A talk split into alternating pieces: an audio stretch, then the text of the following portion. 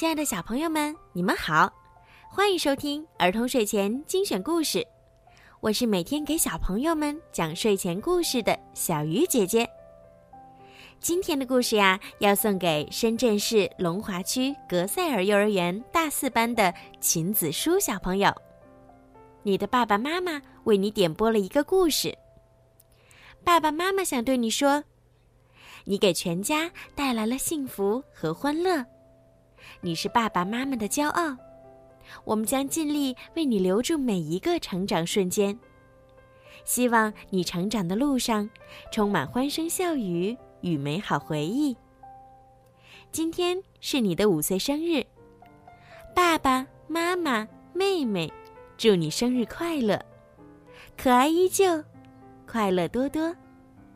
爸爸妈妈永远爱你。小鱼姐姐也要祝秦子舒小朋友生日快乐。好啦，现在让我们一起来听今天送给秦子舒小朋友的故事《小矮人妖怪》。从前有一个磨坊主，他有一个非常聪明的女儿，他以这个女儿为骄傲。经常到处夸赞自己的女儿有多么聪明。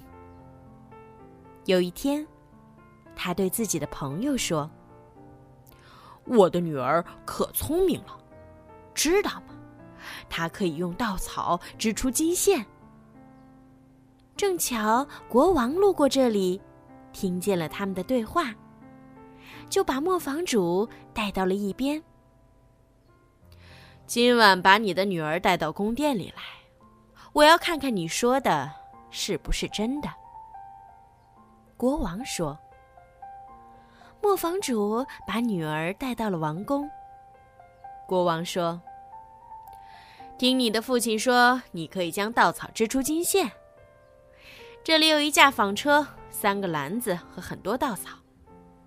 天亮之前，如果你织不出金线，”我就要把你的父亲关起来。哦，天哪！希望他能想出办法。夸下海口的磨坊主担心自己的女儿完成不了。女孩在纺车边坐了一夜，不知道该怎么办。她知道，如果不能把稻草变成金线，他和父亲。就要有大麻烦了。突然，一个长相很奇怪的小妖怪不知道从哪里冒出来。小妖怪问：“出什么事了？你为什么愁眉苦脸的呢？” 国王命令我把这些稻草织成金线，可是我做不到啊。女孩哭着说。小妖怪问：“如果我能帮你，你要怎么报答我呢？”女孩说：“要我怎么样都可以。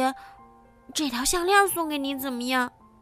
这条项链对我来说十分珍贵呢。”小妖怪接过那条项链，坐到了纺车边。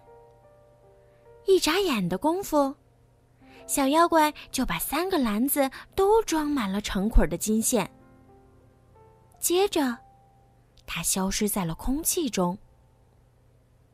日出时分，国王来了，急切的想要看看是什么情况。看到了这么多金线，国王很高兴，立即把所有的金线放进了他的宝库。可是。贪婪的国王并不知足。国王命令道：“继续照着这样做吧，但这一次，你要给我织出六筐金线。如果做不到，你可就要倒大霉啦。”磨坊主的女儿感到很绝望。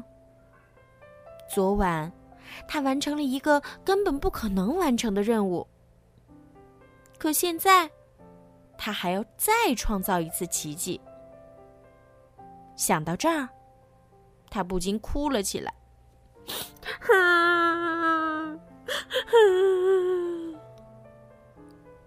一道光闪过，那个小妖怪像上次一样，突然出现了。小妖怪问：“又是你？说吧，这一次你能给我什么？”女孩哭着说：“我也没什么东西给你了。这枚戒指可以吗？”“可以。”小妖怪说完，坐到了纺车边。一眨眼。六个篮子就装满了精致的金线，而小妖怪又消失不见了。第二天一早，国王看着六个篮子金线，非常满意。可他还是不满足，带着磨坊主的女儿来到宴会厅。这是王宫里最大的一间房子。我会把这个屋子装满稻草。他对女孩说：“今晚，我要你把稻草全织成金线。如果你做不到，你和你的父亲可就真的完蛋了。”这天夜里，磨坊主的女儿实在是太累、太难过了，她躺在地上放声大哭起来。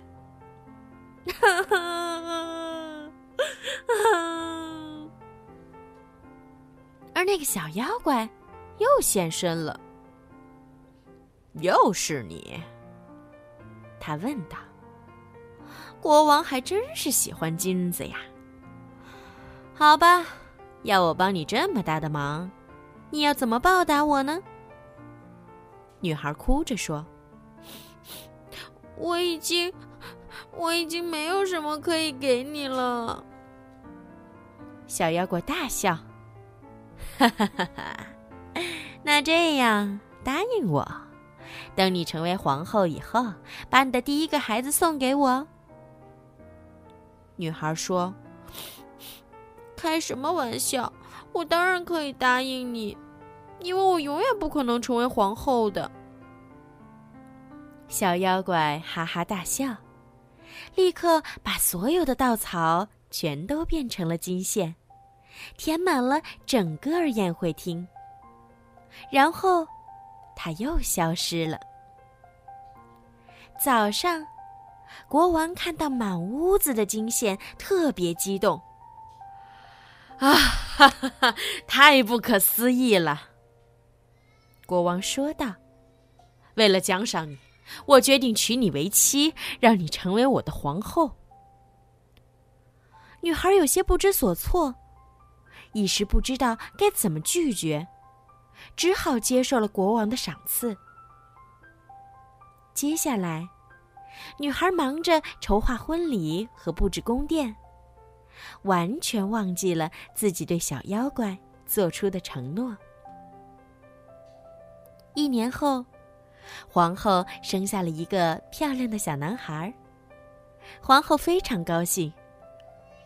可有一天晚上，当她单独和孩子在一起的时候，随着一道闪光，唰，那个小妖怪又出现了。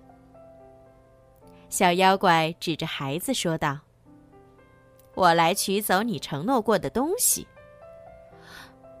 我不能把孩子给你，你可以拿走国王所有宝物，但是，请把我的孩子留给我。”小妖怪说。“约定就是约定。你听着，我给你一个机会，如果三天之内你能猜到我的名字，我就不带走你的孩子；否则，这孩子就是我的了。”说完。小妖怪又消失了，皇后感到既无助又惊慌。第二天，她找来了王国里所有的学者，让他们写下所有知道的名字。这天晚上，小妖怪又来了，皇后把几张写满了名字的纸拿给小妖怪看。是克雷姆，还是瓦蒂？嗯，或者是宋勇，还是纳克里顿呢？小妖怪大笑着，哈哈哈哈哈哈！把名单撕成了碎片，丢在空中。他讥笑道。一个都不对，哈哈哈！再过两天，再过两天，如果你还是猜不出我的名字，你的孩子就是我的了。第二天，皇后派仆人到全国各地去搜罗更多名字。除了有一个仆人，其他的仆人都回来了。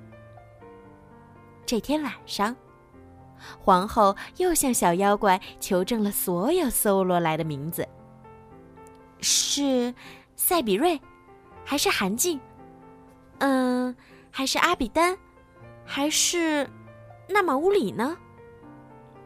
小妖怪还是大笑着得意地说：“哈哈哈哈 一个都不是。再过一天，如果你还是猜不出我的名字。”孩子就是我的啦。第三天，皇后满心忧愁。她怎么可能猜出正确的答案呢？终于，那个晚归的仆人回来了。抱歉，皇后陛下，我跑到了王国的尽头，但我没有找到任何新的名字。皇后说道。算了，你已经尽力了。我不能再要求更多了。仆人继续说道。但有一件奇怪的事情，在森林的边缘，我看到了一座小屋。哦，我以前从来没有看过这个屋子。屋外有一个燃烧的火堆，一个小妖怪在火堆边又唱又跳。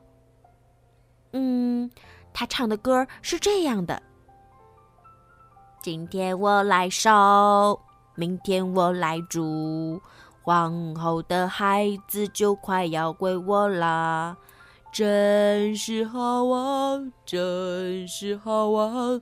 没人知道我的名字叫小矮人妖怪。皇后听了十分高兴，慷慨的奖赏了这个仆人。这天晚上，小妖怪来了，还带了一个篮子，用来装走皇后的孩子。